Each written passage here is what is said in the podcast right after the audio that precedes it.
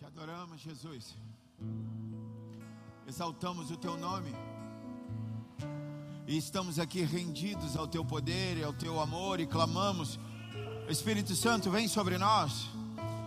Espírito Santo, vem e nos envolve em tua glória e nos ministra na intimidade, na individualidade de cada um aqui, Senhor. Em nome de Jesus, nós clamamos nessa hora. Vem, Senhor. Vem com teu poder, vem com a tua graça, a tua misericórdia sobre nós e nos toca nessa hora. Faça com que possamos sair daqui melhores do que entramos, que possamos sair daqui diferente do que entramos, para que a tua palavra se torne prática em nós. Nós desejamos praticar a tua palavra. Por isso eu te peço em nome de Jesus, abre os nossos corações, Senhor. Abre os nossos ouvidos Permite, Senhor, ouvir a tua voz. Abre nossos olhos. Queremos contemplar a tua beleza, a tua majestade. Queremos, Senhor, por isso nós te pedimos, abre nossos corações e coloca, deposita a revelação da tua palavra. Revela-nos o espírito por trás da letra. Em nome de Jesus, Pai. Faz em nós. Faz, Senhor. Alimenta a tua igreja Faz, Senhor. Manifesta o teu poder. Faz, Senhor. Só o Senhor pode fazer, só o Senhor. Nós te pedimos nessa hora. Vem e opera, Pai. Faz, Senhor. Espírito Santo, o Senhor é desejado neste lugar. Na autoridade do nome de Jesus, eu repreendo e dou uma ordem a todo e qualquer espírito contrário que saia do nosso meio e vá para o lugar que o Senhor determinar. Declaro que é ilegal a presença de todo e qualquer espírito maligno aqui nesse templo e aonde essa transmissão chega. Só os anjos do Senhor podem passear, só o Espírito Santo pode falar aos nossos corações e mentes. Em nome de Jesus, em nome de Jesus em nome de Jesus, nós te pedimos, Espírito Santo, alinha os nossos corações com o teu hoje. Em nome de Jesus, se a igreja crê, se expressa para o Senhor.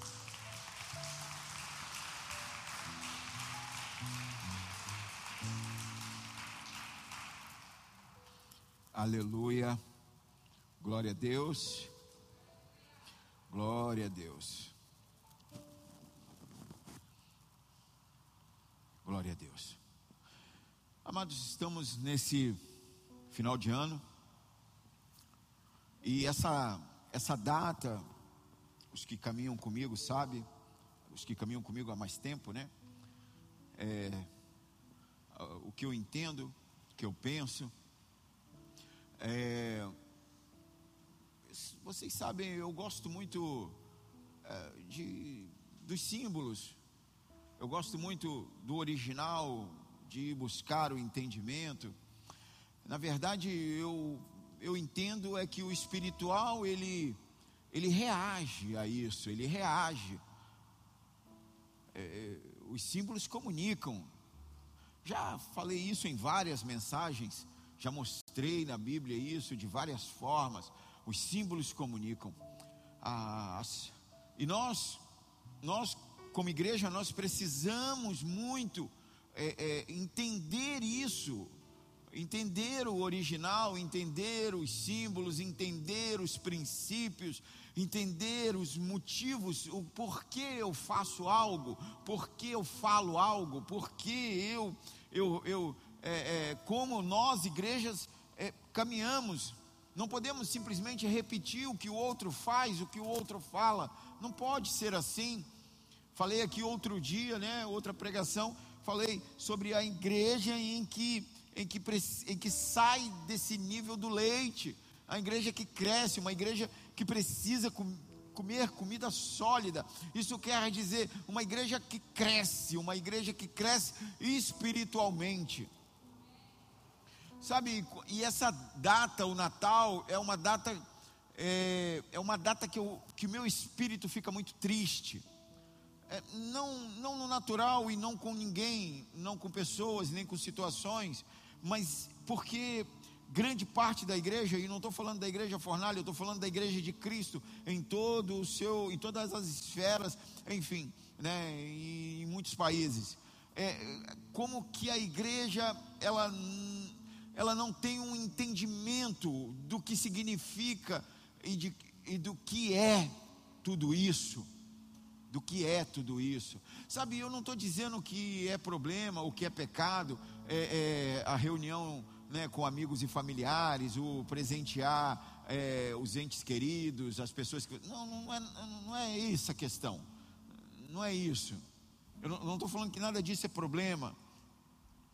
Eu estou falando é que grande parte da igreja ela não tem um entendimento de Jesus Cristo e, e essa cultura, essa cultura, ela, ela faz com que, ela reduz Jesus Cristo a um bebê.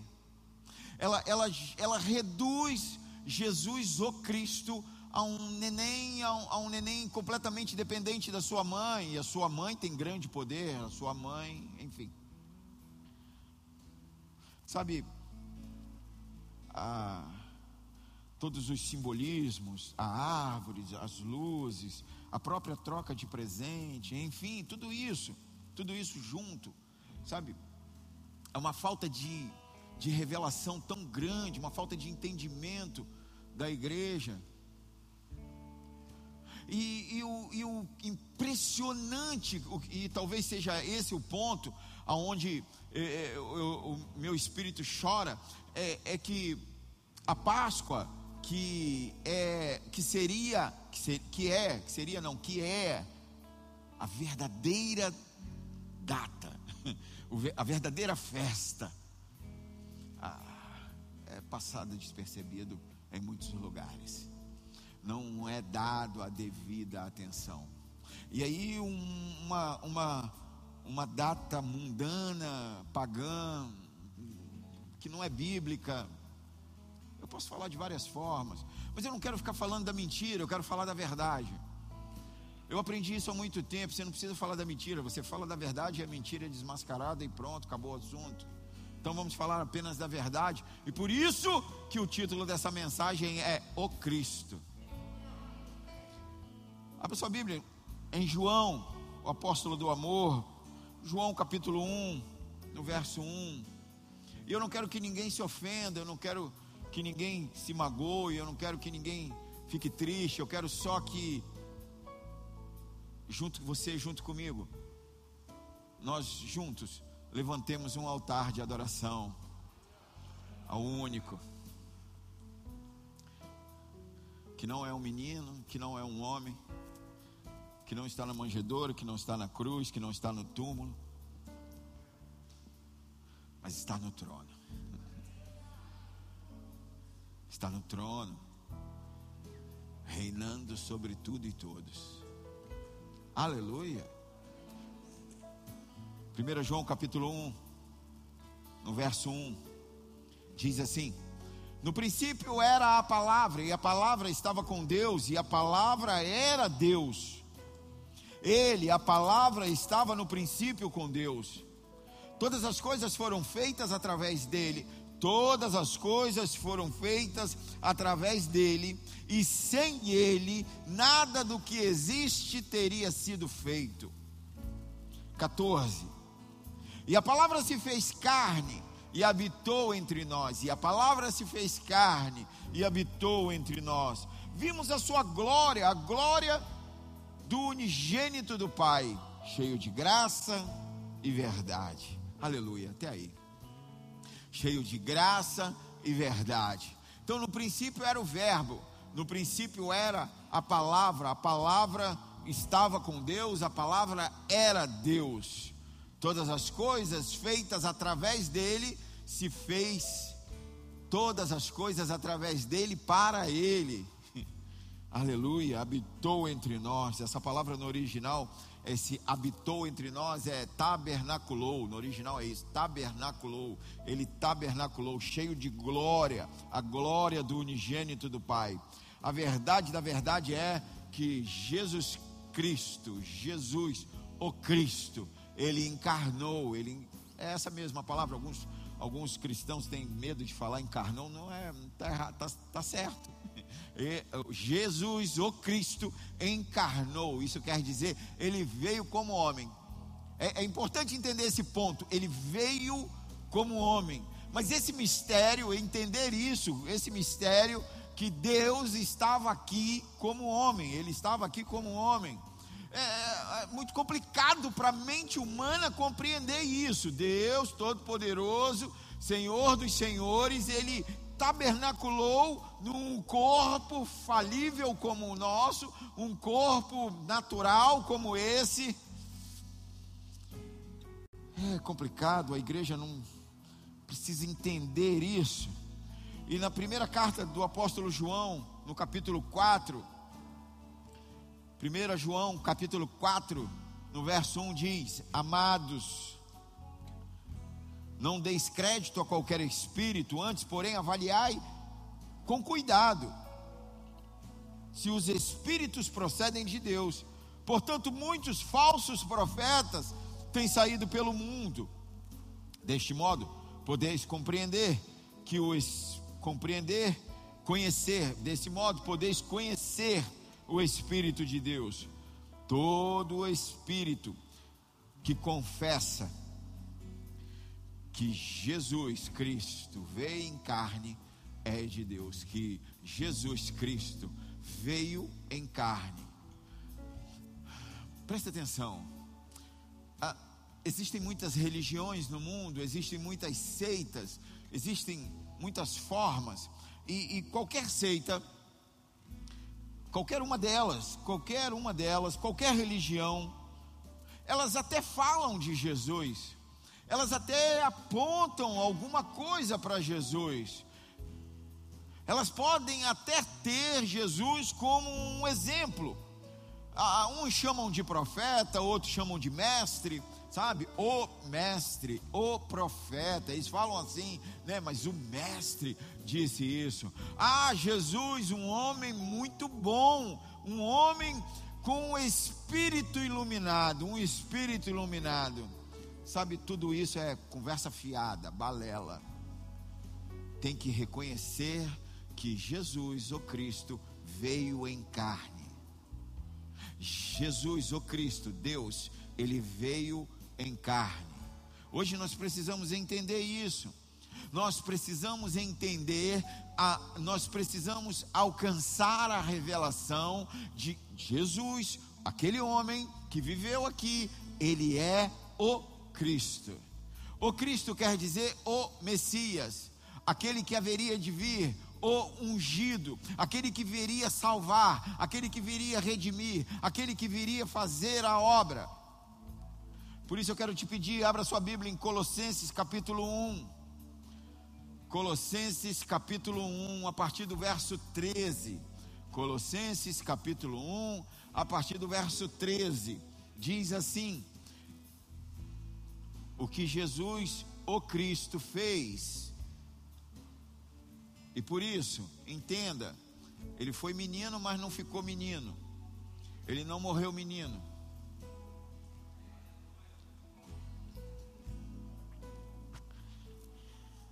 Ele morreu, verdade, ele morreu. Mas ele ressuscitou.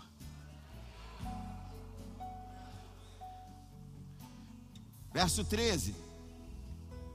Ele nos resgatou do domínio das trevas e nos transportou para o reino do seu Filho amado, em quem temos plena redenção por meio do seu sangue, isto é, o perdão de todos os pecados. Ele é a imagem do Deus invisível, o primogênito de toda a criação porquanto nele foram criadas todas as coisas nos céus e na terra, as visíveis e invisíveis, sejam tronos ou dominações, sejam governos ou poderes, tudo foi criado por Ele e para Ele. Ele existe antes de tudo que há, e nele todas as coisas, e nele todas as coisas, todas as coisas, todas as coisas subsistem. Ele é o Rei dos Reis, Senhor dos Senhores. A Ele toda honra, toda glória, todo louvor.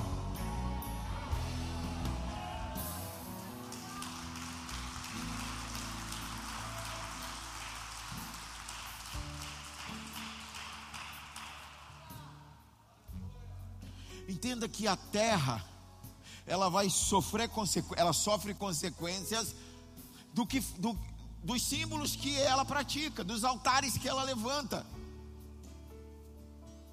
E nós, como igreja, nós precisamos levantar altar de adoração a Jesus Cristo.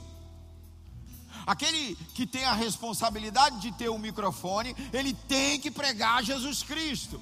Ele tem que exaltar a Jesus o Cristo. Ele tem que colocar as coisas no devido lugar. Aleluia.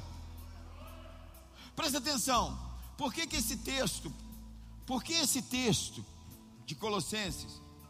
Sabe lá em Colosso estava vendo, estava tendo uns falsos profetas, uns falsos mestres. E esses caras naquele tempo negavam a importância de Jesus Cristo, negavam a divindade de Jesus Cristo. Eles estavam negando. Eles não davam a importância, eles não davam a supremacia, eles não davam a preeminência. Lá, além de falsos mestres, naquele tempo, ainda havia também os gnósticos.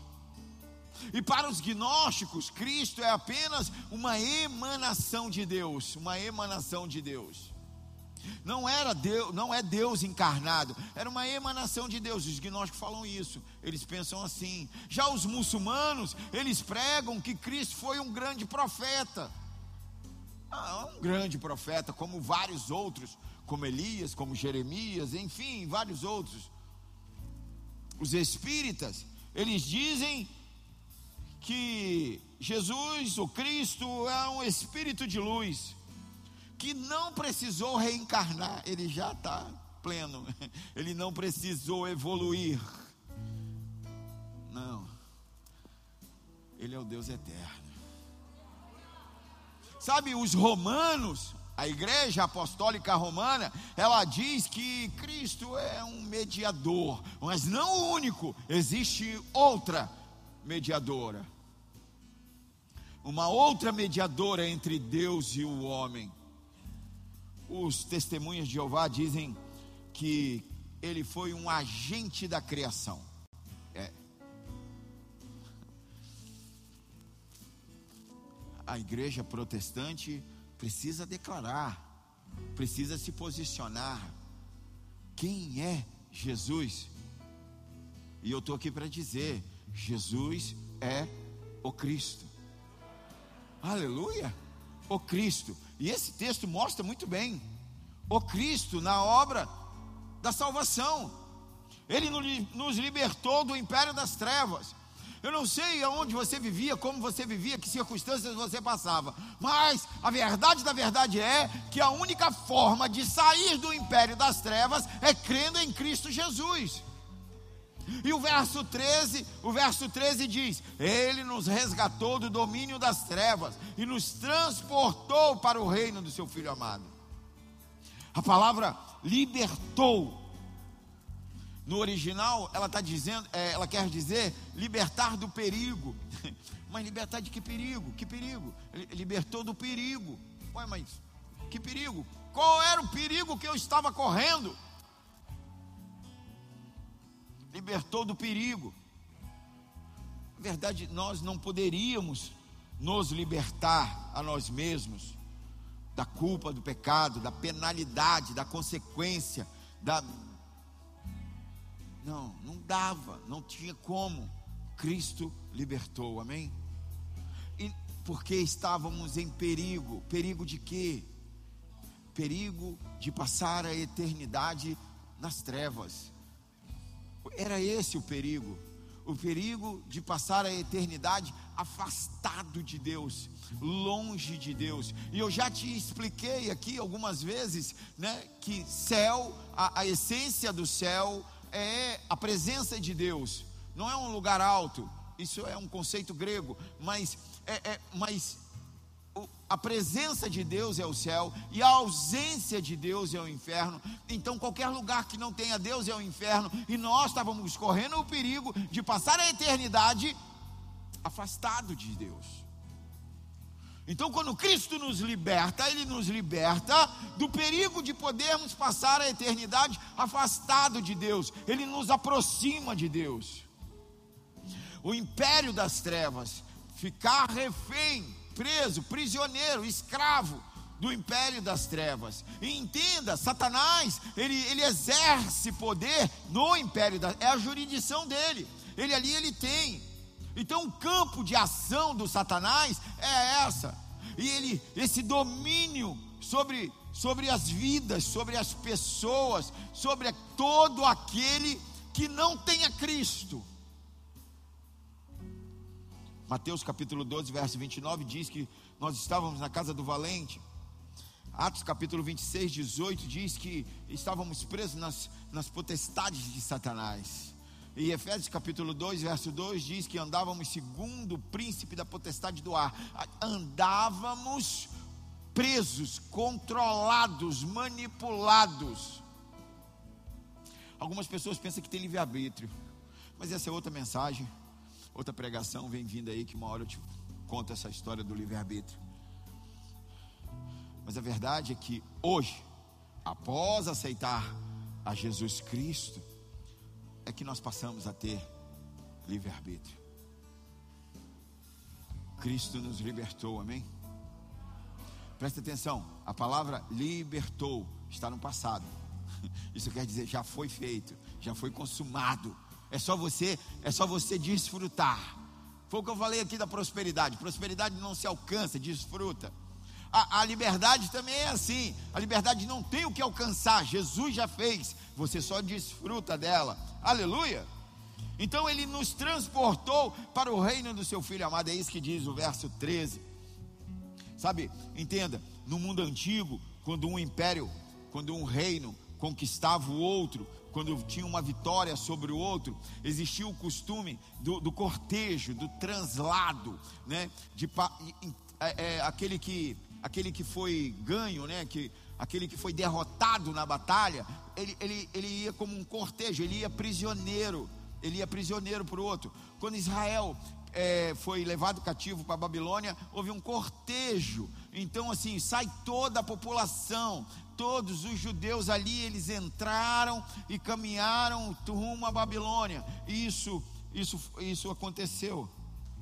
Agora, só que no império, quando, quando Jesus Cristo morre na cruz e o véu se rasgou e ali ele e ali ele ressuscita, quando ele ressuscita, que ele vence a morte, é quem quem desfilou, vamos colocar assim, né, o desfile foi dos salvos. Quem Senhor Jesus levou? Senhor Jesus, Senhor Jesus não leva prisioneiro, ele leva todos livres. Ele libertou do império das trevas. Aleluia. Então ele nos arrancou da casa do valente, da potestade de Satanás, do reino das trevas e nos transportou para o reino do seu filho amado. Ele nos transporta, aleluia. Ele nos tirou do reino, do, do, império das trevas. E o que é isso, o império das trevas? Ele não é um lugar físico, mas eles são falsos ideais. Ele, eles são é, imaginários. Ele, e ele ali, ele tira ele tira o homem, o ser humano, aquele que crê nele, desse, desse conjunto de mentiras, de falsidade, e começa a transportá-lo para um reino de verdade e justiça, aleluia. Então ele nos tira dessa esfera dos desejos pervertidos e nos leva para um reino de amor, de graça, de misericórdia. Fomos transladados das trevas para a luz, da escravidão para a liberdade, da condenação, estávamos condenados, da condenação para o perdão fomos transportados do poder de Satanás para o poder de Cristo, aleluia. Então, assim como Deus nos libertou, Ele libertou o seu povo da escravidão do Egito, lá na época, você sabe dessa história, e trouxe para a terra prometida, assim também o Senhor faz com a sua igreja. Ele também liberta da escravidão e está levando todos nós para a terra prometida, Nova Jerusalém. Aleluia. Temos sido transladados. E 1 Pedro capítulo 2, verso 19 diz que nós já estamos no reino de luz. Sabe, isso é uma escatologia, quer dizer, isso fala de um futuro, mas de um futuro que já é possível desfrutar, de um futuro, de um futuro já realizado. É, é mistério. É mistério. Nós estamos indo para a glória, mas nós já estamos na glória. Aleluia. Precisamos entender, precisamos crescer nisso. E o verso 14 diz que ele nos redimiu. Ele diz assim no verso 14: ele diz: Em quem temos a plena redenção, em quem temos a plena redenção, por meio do seu sangue, isto é, por meio do seu sangue, isto é, o perdão de todos os pecados. O perdão de todos os pecados. Aquele pecado que você cometeu lá em 1958, é, que às vezes tem alguém querendo jogar na sua cara, está perdoado está tá perdoado, já rolou, arrependeu, confessou, já perdoado. Amém? Então não dá para ficar vivendo em cima daquilo que aconteceu lá. Senão você não aceitou, tem que aceitar a palavra. Aceite a palavra. Então entenda que a, a palavra redenção, ela significa libertar um prisioneiro libertar um escravo, mas é uma libertação através de um pagamento. Através do pagamento do resgate. Esse cara, ele foi, ele, ele, ele não fugiu da prisão. Ele, ele não escapou da prisão. Ele não deu uma saidinha, pegou uma tornozeleira e vai ter que voltar, enfim, vai ter que. Não, não é nesse formato. Não. Houve um pagamento.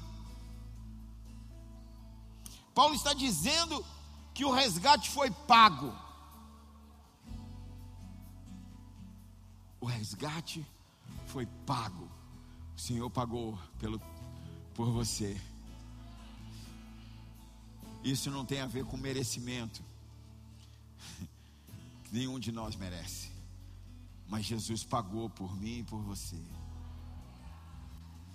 Sua morte e ressurreição ali naquela hora ali da morte e ressurreição, Jesus satisfaz a lei de Deus.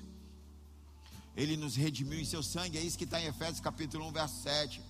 Então entenda, quando Satanás procura nos acusar, e ele vai tentar isso sempre, às vezes usando a vida até de alguém, mas Satanás ele vive, ele, ele, a vida dele é essa: tentar te acusar, vai, vai ficar tentando te acusar. É porque ele sabe ele sabe que nós somos culpados de quebrar a lei. Verdade, a verdade da verdade é essa: nós somos culpados. Nós pecamos mesmo.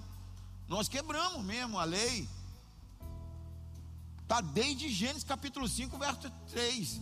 Desde Adão a gente vem quebrando. Por isso que Satanás usa isso. Mas tem que entender que não tem a ver comigo. Porque quando Deus do seu trono, papai, quando papai olha do seu trono para cá, ele não vê Fernando, ele vê o sangue de Cristo em cima de um indivíduo. Então nós precisamos entender que o resgate é estar debaixo do sangue de Cristo, que lá no Calvário ele derramou. Aleluia! E que Romanos capítulo 8, verso 33 e 34 diz que nada nos separa do amor de Deus. Essa é a redenção. Ela implica na, em libertação. Nós fomos libertos, libertos da maldição. É isso que Gálatas capítulo 3, verso 13 diz. Gálatas 3, 13 diz: Fomos libertos da maldição fomos libertos da escravidão do pecado. É isso que está em João capítulo 8, verso 34, em Romanos capítulo 7, verso 14. Está dizendo que nós fomos libertos da escravidão do pecado. Quer dizer o que? Só peca hoje quem quer.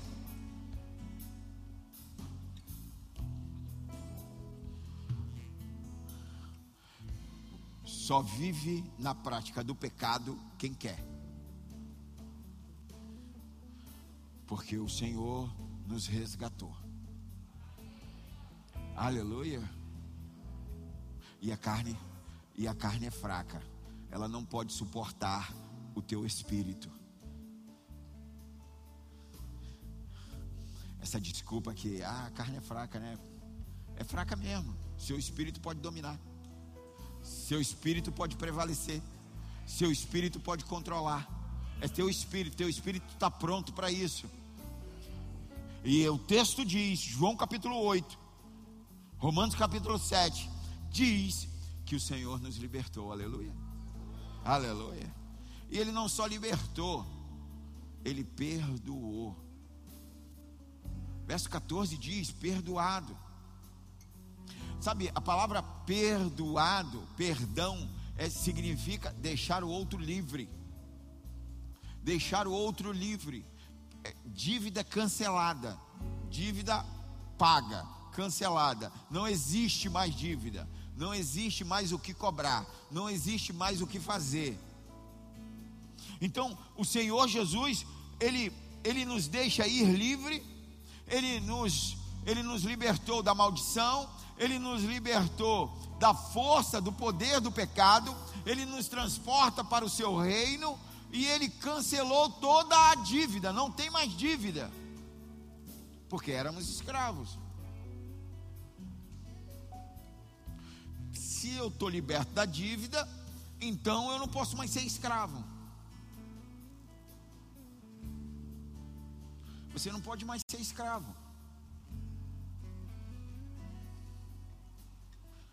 Quando Satanás, que vive tentando me acusar, quando Satanás vai procurar lá no arquivo, quando ele vai procurar lá naquele, no HD dele lá, no, enfim, né, no arquivo morto, ele vai procurar, na hora que ele acha a sua pasta lá, tem, tem uma pasta sua lá, no inferno também tem, está lá, uma pasta com seu nome.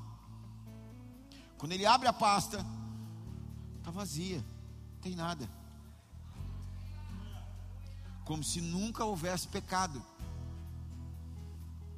Alguns pensam que está riscada, que está pendente, que está na expectativa de algo acontecer. Não, presta atenção.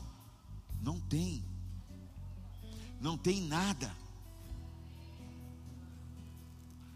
A barreira que havia entre o pecador e Deus foi removida. Agora entenda que o perdão de Cristo, o resgate, não é uma desculpa para permanecer no pecado, mas é um encorajamento para andar em obediência à palavra. Aleluia! É um encorajamento para andar em santidade. E santidade não é não pecar, santidade é ser separado. A palavra santo quer dizer separado. A palavra santo não quer dizer quem não peca. Ah, esse aqui é um santo, ele não peca. Não, isso aí é apostólico romano. Presta atenção. Separado santo, separado, vivo para o Senhor. Tudo que eu faço é para o Senhor. Meu casamento é para o Senhor. O meu trabalho é para o Senhor. O meu dia é para o Senhor. A minha folga é para o Senhor. As minhas finanças é para o Senhor. Tudo é para a honra e glória do Senhor. Esse é o separado. Aleluia. Agora entenda também o perdão que, que recebemos de Cristo. Quem que recebeu? Levanta as duas mãos para o céu. No si aqui quem recebeu o perdão de Cristo. Glória a Deus. Tem alguns aqui que eu vou ter que orar no final. Tá bom. Esse perdão que você recebeu é o mesmo perdão que você deve oferecer. Agora complica, né? Porque receber é mole.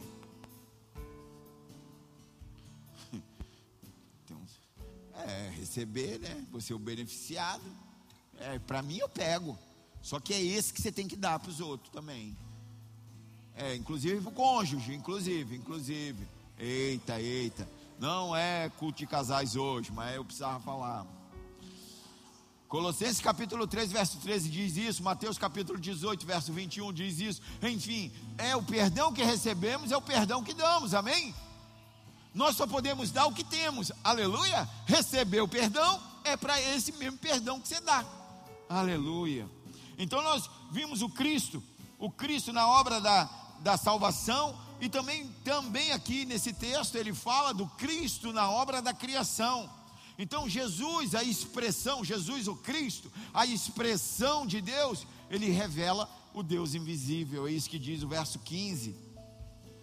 Ele é a imagem do Deus invisível, o primogênito sobre toda a criação. Aleluia. Ele é a imagem do Deus invisível. Presta atenção, a imagem. Quando a gente fala imagem, nós estamos, nós, na nossa cabeça, ela, ela pensa numa cópia, né? Uma cópia. É, a imagem, o que é uma imagem? Uma cópia, uma foto, a imagem, uma fotografia, né? uma, um desenho, uma escultura, é uma imagem, uma cópia. Mas presta atenção, aqui não, não é isso, não é uma imitação. O que o texto quer dizer no original é: tudo que Deus é, igualmente Cristo é. Porque é, um, é, mesmo, é o mesmo Espírito. A, a Trindade é um, um Espírito com três almas diferentes, três funções diferentes, três, três funções diferentes. Então presta atenção, quando você fala de Deus Pai, você também está falando do Espírito Santo, você também está falando do, do Cristo. Então Cristo ali como homem, ele estava aqui como homem, ele, ele é a expressão de Deus. Não o homem, mas o Espírito. O verdadeiro Deus.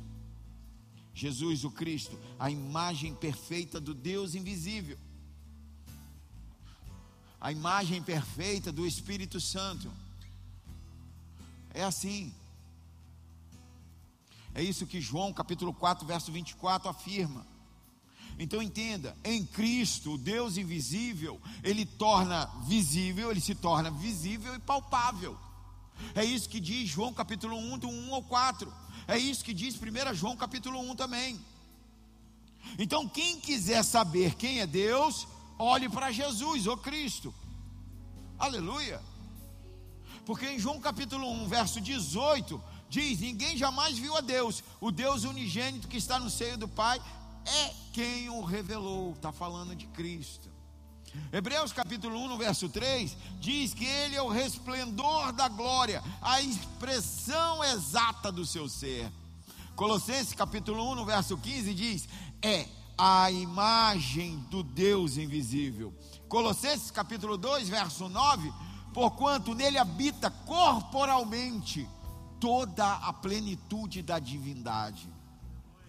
João capítulo 14, verso 9 diz: Quem me vê a mim, vê o Pai. É Jesus falando. João capítulo 10, verso 30. Eu e o Pai somos um. Aleluia. Colossenses capítulo 1, verso 13 diz: Jesus é o amado Filho de Deus. Aleluia.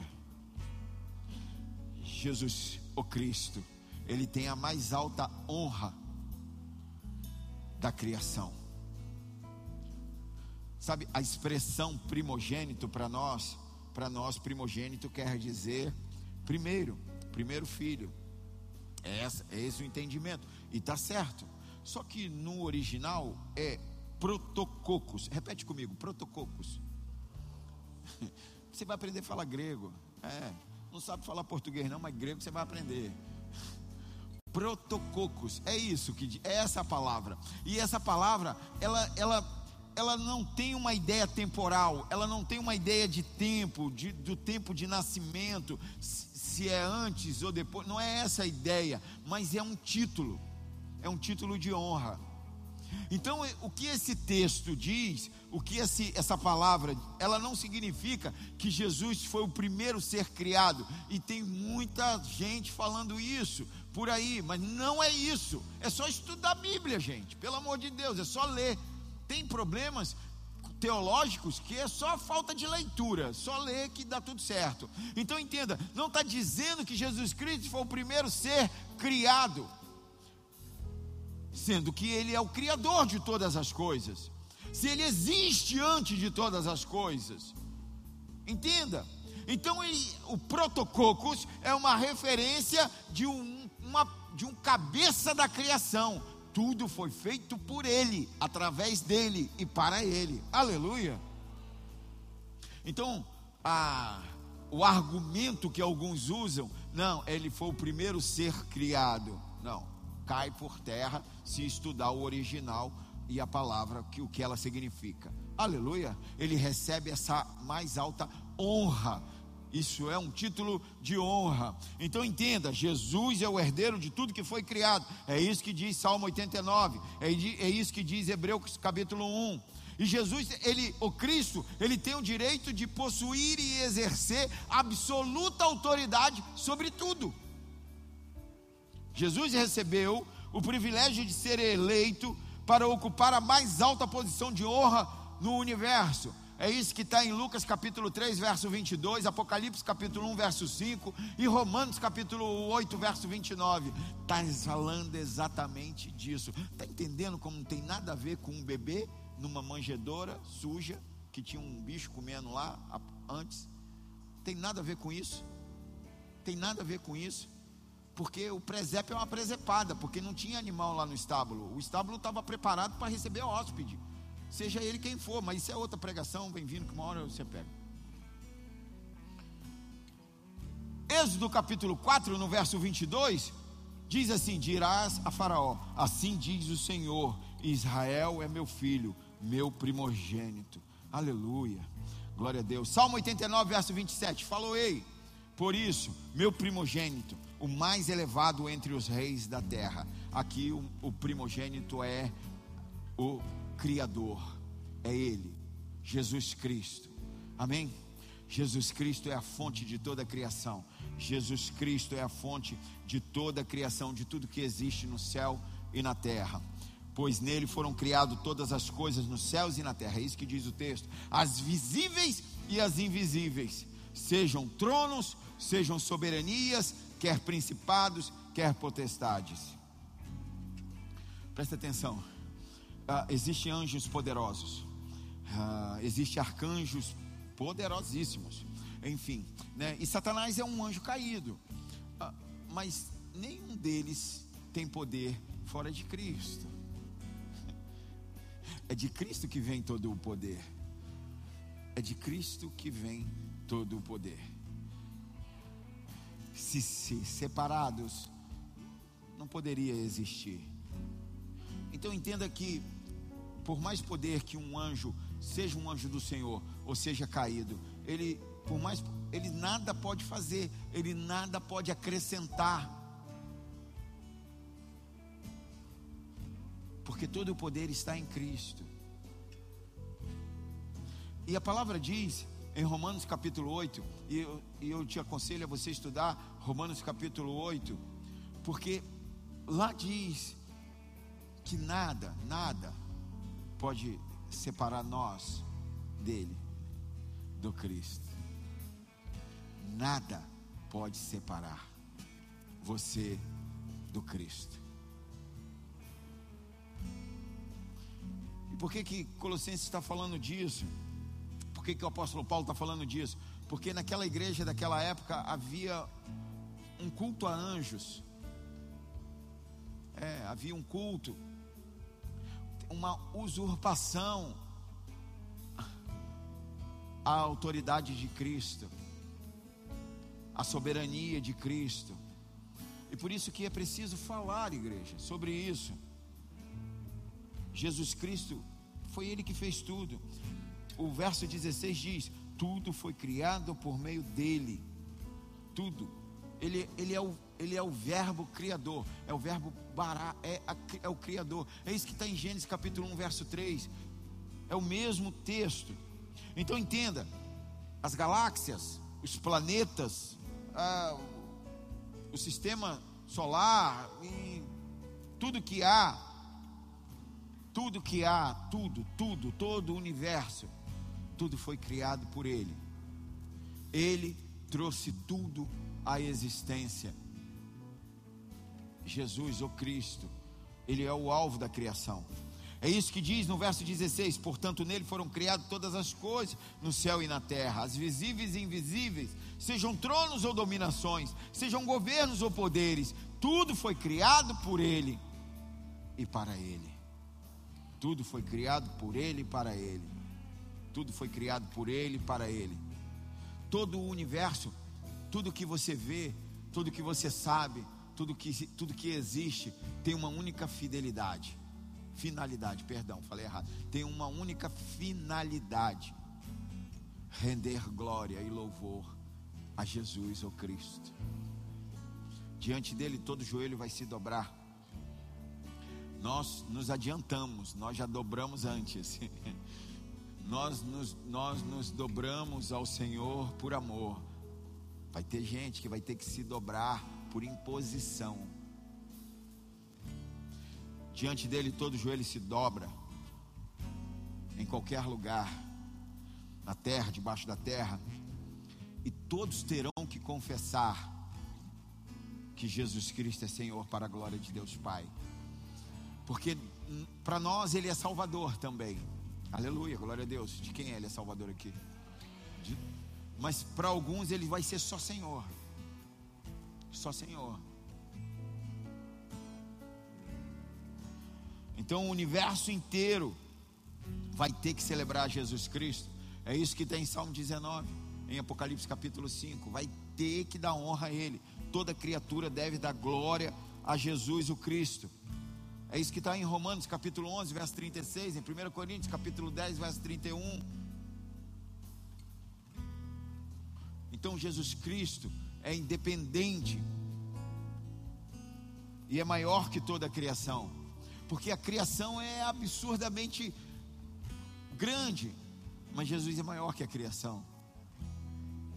Porque no verso 17 diz: Ele existe antes de tudo que há Nele todas as coisas subsistem. Ele é antes de toda a criação, antes de tudo. A verdade é que nossa mente é difícil de entender, mas nós precisamos forçar a nossa mente a abrir. É que nunca houve um tempo em que Jesus não existisse. Nunca houve. Ele é pré-existente. Ele é o Alfa e o Ômega. Ele é o eterno. Ele é autoexistente, autossuficiente. Ele, ele é independente da criação. Ele não precisa da glória da criação. Ele não depende da glória da criação. Mas toda a criação deve lhe dar glória. Amém? Então ele não foi criado num tempo, ele ele vive fora do tempo. Porque João capítulo 8, no verso 58, diz que ele é pai da eternidade. Hebreus capítulo 13, verso 8, diz que ele é imutável, quer dizer, ele não muda. Aleluia. É esse, é esse. Esse é o teu Senhor, é o teu Salvador, Jesus, o Cristo, o sustentador da criação. Nele tudo subsiste. Nele tudo converge, tudo é dele, tudo é para ele. Tudo, todo. Ele é o centro. Ele é o centro de toda coerência. Jesus, o Cristo, é Ele que interliga tudo, é Ele que dá simetria a tudo. É, as leis da física foi Ele que estabeleceu, da química também, da biologia também, da astronomia também. Tudo parte dele se nós vivemos, se nos movemos, se existimos, é nele. É isso que diz Atos capítulo 17. É Ele que nos dá o ar para respirar. Amém? Se o mundo tem leis, leis científicas, enfim, estabelecidas, é dele. Se existem leis espirituais, princípios, é dele as leis da natureza. É dele, é ele. Independ... Não dá para viver independente dele. Tudo é expressão da sua vontade, do seu, do seu amor, da sua graça e do propósito dele. Sabe, impressionante é que tudo está estabelecido e tudo está funcionando, mas ele também inclina os ouvidos para ouvir tua oração. E Ele muda uma história por causa de uma oração tua.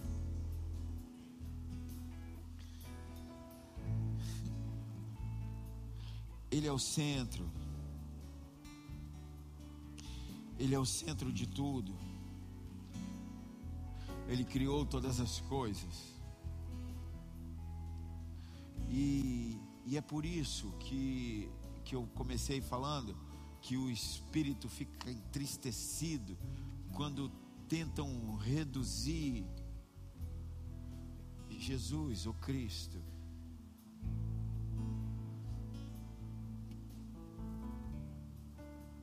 Não dá. A igreja precisa proclamar, declarar. Como eu falei antes, não é problema as reuniões, não é problema, nada disso é problema. Se você colocar Jesus no lugar dele, dentro do teu coração tem um trono. Só que a Bíblia diz que o coração do homem é enganoso, as motivações, as ideias, o homem se engana com as melhores das intenções. E nós precisamos,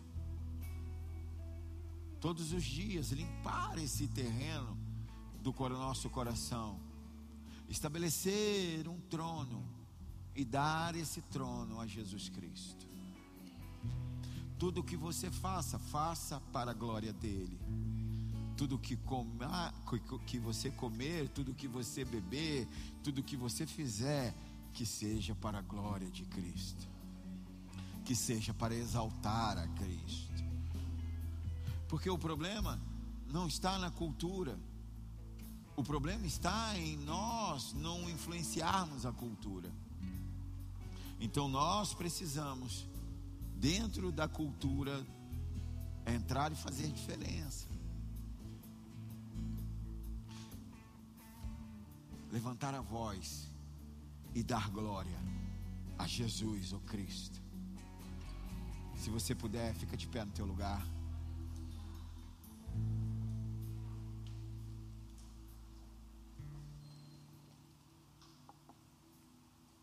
Comece agora a limpar o teu coração e dar honra e glória a Cristo, o Cristo. Todas as coisas existem em Cristo, por Cristo, para Cristo.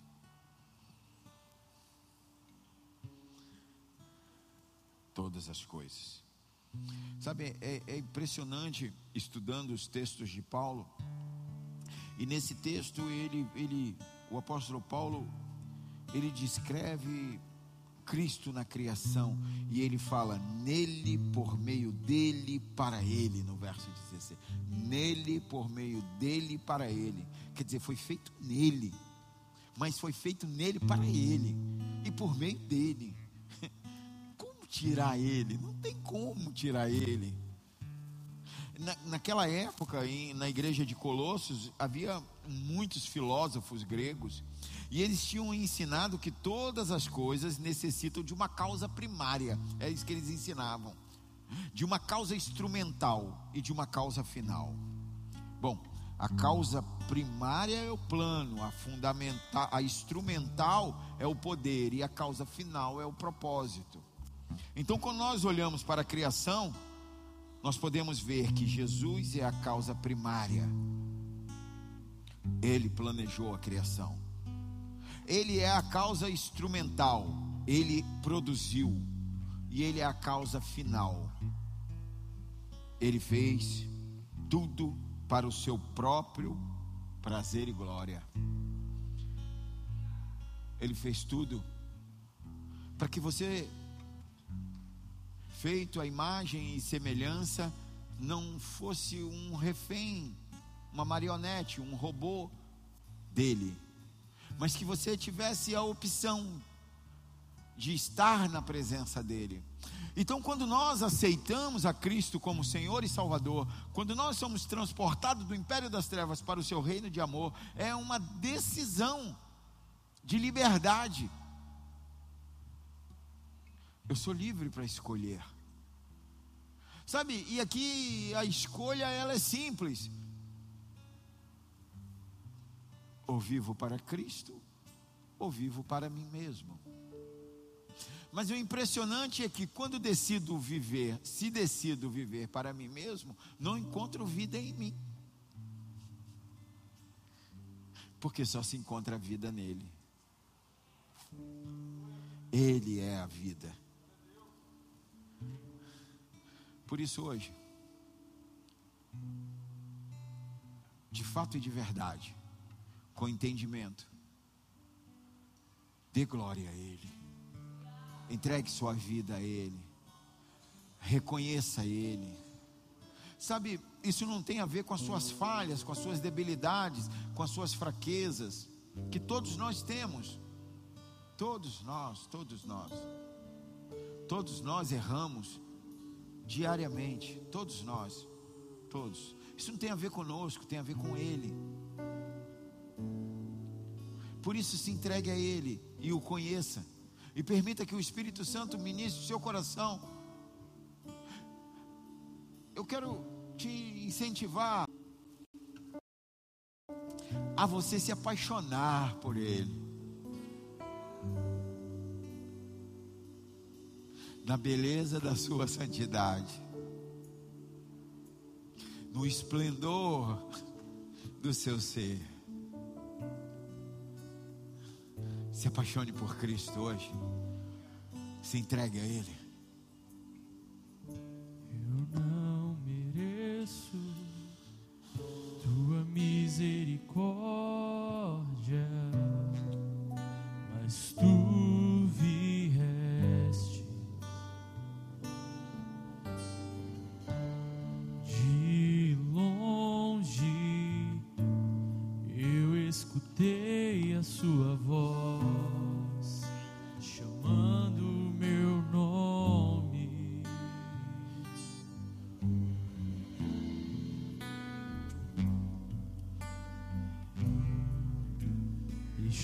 Tudo o que tinha para perdoar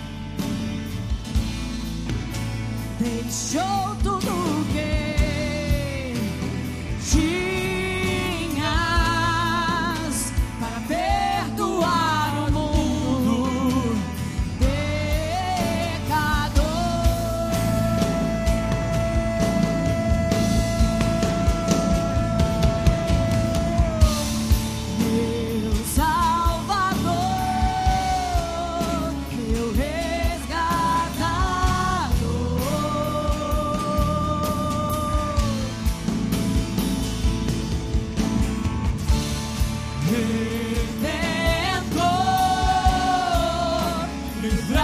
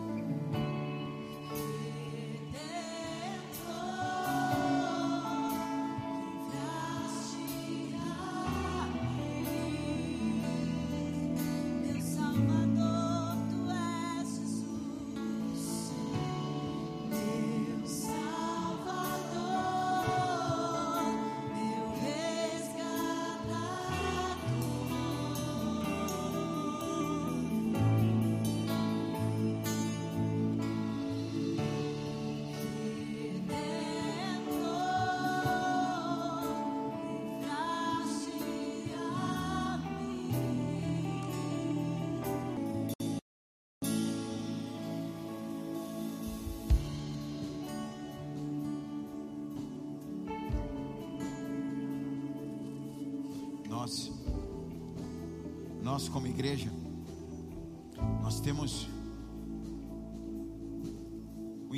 que ter o entendimento que somos um exército, amém? E esse exército, aleluia, e esse exército, ele tem duas funções primárias. Uma é marcar o território, defender o território e avançar. A gente defende o território que tem e um passo, alarga as estacas, ganha mais, ganha mais alguém, ganha mais um território, ganha mais uma parte e passa a ser de Cristo e a gente passa a defender esse lugar que ganhamos também. Esse é o principal. Então, entenda, não é para fugir do mundo, não é para para não participar das coisas que acontecem normalmente no mundo. A igreja não é para isso. Não é para escapar, não é o escapismo, não é se esconder dentro do templo. Não, é para participar de todas as coisas. Mas dentro de todas as coisas, exalte o teu Senhor. Aponte para ele, declare ele. Ele, o Senhor da glória. Esse é o entendimento que a igreja precisa ter. Não é se esconder, não é se acovardar. Não, muito pelo contrário. É saber quem é, vestir, se revestir da armadura e proclamar o Evangelho, e proclamar o Evangelho do Reino, o Evangelho da salvação, e proclamar os princípios da palavra, e sempre, em todo o momento, declarar honra, glória e louvor a Ele, o único digno. Essa é a igreja madura, essa é a igreja que avança, essa é a igreja que tem o entendimento, que tem o entendimento que não tem problema tirar férias. Não tem problema. Muito pelo contrário, é muito saudável. Mas nas férias não se perde. Nas férias exalta a Cristo. Precisamos disso. Precisamos entrar nesse nível. Precisa, a igreja precisa entrar no nível de entendimento que eu não sou refém de uma programação para ser quem eu sou. A programação é muito importante para me alimentar. Mas eu sou cristão em qualquer lugar, aonde eu estiver, participando de qualquer tipo de festa. A palavra diz isso, o apóstolo Paulo ensina isso.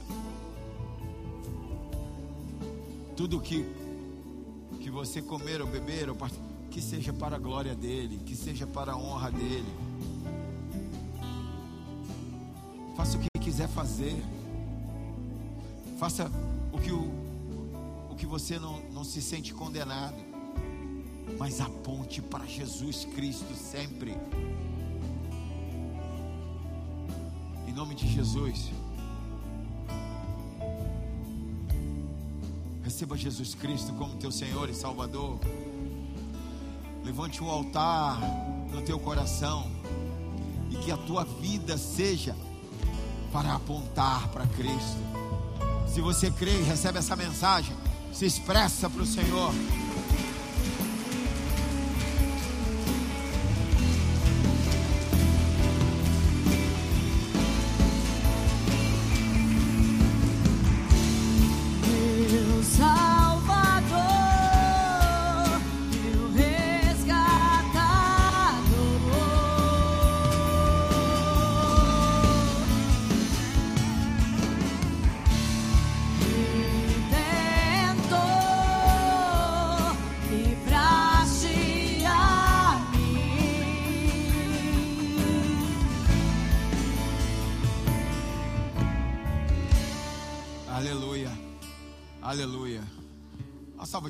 Jesus, o Cristo.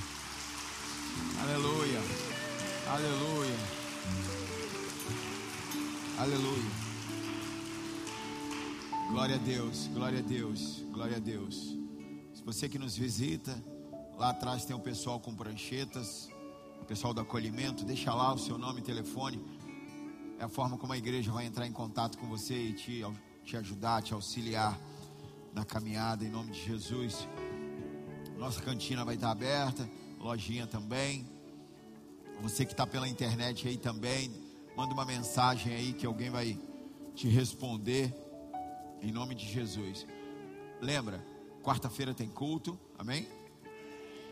E eu tenho muita expectativa no culto de sexta, nas palavras que o Senhor vai liberar.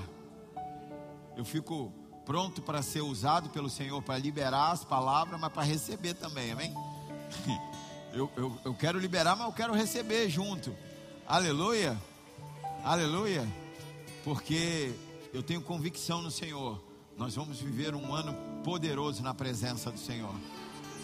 Como igreja, como igreja, nós vamos avançar e conquistar muito para Jesus Cristo. Ele vai usar nossas vidas para a glória dele, em nome de Jesus. Levante a tua mão. Que a graça e a misericórdia seja multiplicada sobre a tua vida, em nome de Jesus. Como serve sacerdote, eu quero te abençoar, abençoar a sua casa, abençoar as suas finanças, abençoar a sua saúde, abençoar os seus filhos, abençoar o seu casamento, abençoar o teu ministério, em nome de Jesus. Eu quero te abençoar, para que verdadeiramente a tua vida seja um altar de adoração a Jesus o Cristo. Que as duas consolações do Espírito Santo da promessa estejam sobre você até o dia em que o Senhor voltar. Como servo e sacerdote, eu te abençoo em nome de Jesus. Vá em paz. Abraça alguém aí perto de você. Deus te abençoe. Se você quiser oração por algum motivo, vem aqui na frente, os diáconos vão orar por você em nome de Jesus.